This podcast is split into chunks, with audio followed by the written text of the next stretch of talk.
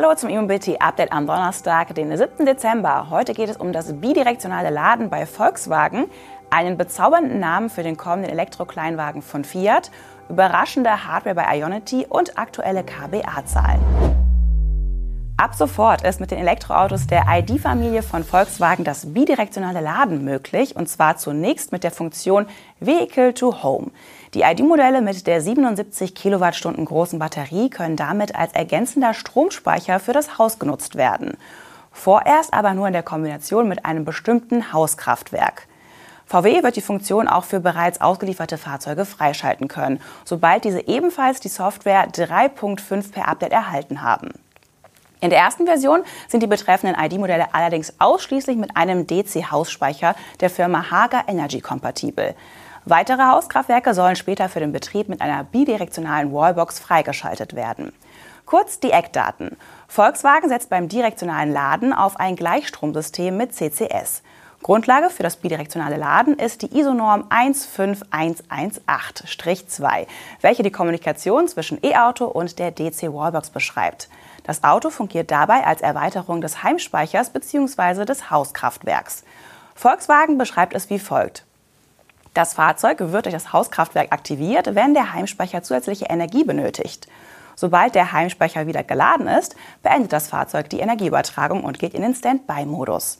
Die Batterie des Fahrzeugs wird dabei übrigens nie unter 20 Prozent entladen, um ständige Mobilität zu gewährleisten. VW hatte den Schritt lange angekündigt. Bereits im Frühjahr 2022 hatte der damalige VW-Entwicklungsvorstand Thomas Ulbrich bei einem Pressegespräch gesagt, dass das bidirektionale Laden mit der Software 3.1 kommen werde. Zu diesem Zeitpunkt wurde noch die Version 3.0 ausgerollt. Nun ist es die Version 3.5 geworden. Und es geht auch vorerst nur mit dem Heimenergiemanagementsystem von Hager Energy. Ist das Update aufgespielt und der Heimspeicher von Hager Energy installiert, kann das Haus mit Strom aus dem Antriebsakku versorgt werden. Idealerweise handelt es sich dabei natürlich um Solarstrom von der eigenen Photovoltaikanlage, der zuvor im Fahrzeug gespeichert wurde. Laut Volkswagen könne das E-Auto dank der hohen Speicherkapazität ein Haus auch über mehrere bewölkte Tage hinweg mit Solarstrom versorgen. Den vollelektrischen Mini Cooper SE gibt es nun auch im sportlichen John Cooper Works Trim. Das Tuning des Dreitürers beschränkt sich allerdings weitgehend auf das Design außen und innen sowie einen Go-Kart-Modus. Die Antriebstechnik bleibt die gleiche wie beim Basismodell. Das neue John Cooper Works Logo kommt mit seiner traditionell rot-weiß-schwarzen Farbgebung und der symbolisierten Zielflagge auf dem Frontgrill daher. Das Erscheinungsbild des Cooper SE im John Cooper Works Trim wird unter anderem durch besonders auffällige 18 Zoll Räder erreicht. Auf der Karosserie unterstreichen Motorhaubenstreifen den sportlichen Charakter. Zum Look gehören auch markante Diffusoren im Front- und Heckbereich. Optische Highlights sind das Kontrastdach und die Spiegelklappen in Silhouette. Die LED-Scheinwerfer verfügen über individuelle Lichtsignaturen. Innen gibt es spezielle Sitze und deren schwarz-rotes Farbkonzept setzt sich auf der gestrickten Oberfläche der Innentürverkleidung und der Armaturentafel fort. Die Antriebswerte sind bekannt. Mit 160 kW und 330 Newtonmeter Drehmoment spurtet der Cooper SE im John Cooper Works Look in 6,7 Sekunden auf Tempo 100. Die Hochvoltbatterie mit 54,2 Kilowattstunden Energiegehalt ermöglicht eine Reichweite von bis zu 402 Kilometern und das Schnellladen mit Gleichstrom ist mit bis zu 95 kW möglich. Der neue Cooper SE startet normal bei 36.900 Euro. Mit John Cooper Workstream beginnen die Preise bei 45.860 Euro.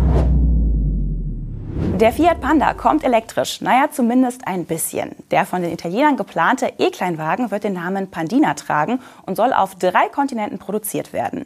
Die Europaproduktion wird allerdings nicht gemeinsam mit dem Technikspender Citroën EC3 in der Slowakei erfolgen, sondern in Serbien.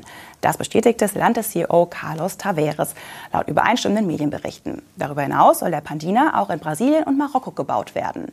Lange Zeit wurde das angekündigte Elektroauto von Fiat für unter 25.000 Euro als der nächste Fiat Panda gehandelt. Der Name Pandina wurde laut den Berichten gewählt, um eben diese Nähe zum Panda herzustellen, sich aber dennoch abzuheben. Denn wenn es keine strengeren Anforderungen bei der kommenden Euro 7 Abgasnorm gibt, was sich abzeichnet, könnte der Verbrenner Panda noch bis 2027 weiter gebaut werden. Die offizielle Präsentation des Fiat Pandina ist für den 11. Juli 2024 geplant. Der Kleinwagen soll sowohl als Hybrid als auch als reines Elektromodell vorfahren. Für die Hybrid-Variante wird ein Basispreis von rund 15.000 Euro erwartet. Die reine E-Version soll mit 200 Kilometern Reichweite ab 20.000 Euro und mit 320 Kilometern Reichweite ab 23.000 Euro kosten. Das sind recht genau jene Preise und Reichweitenangaben, die wir vom Citroën EC3 kennen. Dieser wird ab Anfang kommenden Jahres ausgeliefert. Der Fiat Pandina soll wie der Citroën rund 4 Meter lang werden. Beim Design soll es sich um das B-Segment Crossover an der Studie Centoventi orientieren, das bereits auf dem Genfer Autosalon 2019 vorgestellt wurde. Bereits damals gab die Studie einen Ausblick auf einen Elektropanda. 2024 könnte es also endlich soweit sein, wenn auch unter leicht anderem Namen.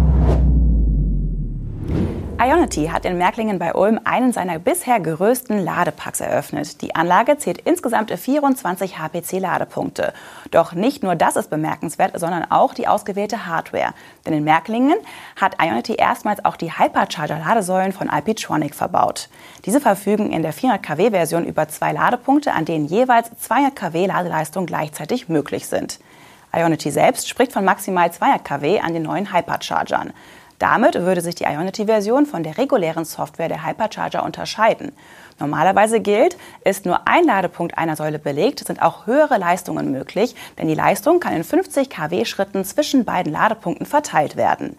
Beim weit verbreiteten Hypercharger 300 zum Beispiel findet die Verteilung noch in 75 kW Schritten statt. Eine weitere Besonderheit in Märklingen, Ionity setzt dort zwei unterschiedliche Ladesäulenmodelle ein. Auf der einen Seite des Ladeparks sind 14 Ladesäulen des bekannten Halo-Modells von Ionity installiert. Auf der anderen Seite, einer kleinen Grünfläche dazwischen, stehen vier Hypercharger 400. Es gibt vor Ort also 14 Ladepunkte mit 350 kW und acht an den Hyperchargern mit mindestens 200 kW. Die bisher verwendete Hardware von Herstellern wie Tritium, ABB und Eco Energetica war jeweils nur auf einen Ladepunkt je Ladesäule ausgelegt. In Märklingen bietet Ionity nun erstmals zwei Ladepunkte an einer Säule. Dass sich Ionity nun auch für den Hypercharger von IPtronic entscheidet, liegt daran, dass diese keinen externen Schaltschrank brauchen und sich dadurch besonders platzsparend in bestehende und neue Standorte integrieren lassen. Mit Märklingen sind nun deutschlandweit 122 Ladeparks von Ionity in Betrieb. Die meisten haben vier bis sechs Ladepunkte. 25 weitere Standorte sind derzeit im Bau. Stand Dezember 2023 kommt das Ionity-Netz insgesamt auf mehr als 550 Ladeparks und über 3000 Ladepunkte in 24 europäischen Ländern. Das Kraftfahrtbundesamt hat im November wieder steigende Neuzulassungen bei Elektroautos verzeichnet, zumindest im Vergleich zum Vormonat. Knapp 45.000 Elektroautos wurden neu angemeldet. Gegenüber dem Oktober bedeutet das ein Plus von rund 20 Prozent.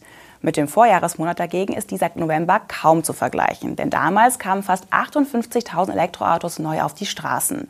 Es war der Beginn der Jahresendrallye, bevor der Umweltbonus zum Jahreswechsel gesenkt wurde.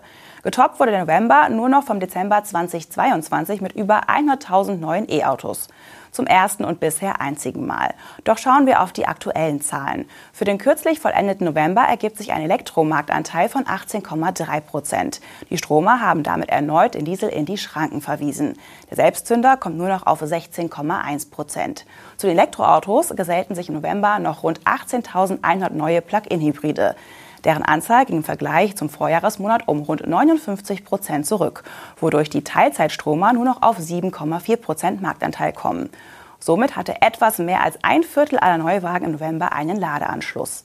Die nach wie vor größte Gruppe bilden die reinen Benziner mit 33,3 Prozent Marktanteil. Die Auswertung einzelner Modelle folgt in Kürze. Und damit sind wir am Ende der heutigen Sendung. Gern können Sie am morgigen Freitag wieder einschalten, wenn wir Ihnen vor dem zweiten Advent nochmal die News und Highlights der Elektromobilität zeigen. Machen Sie es gut. Tschüss.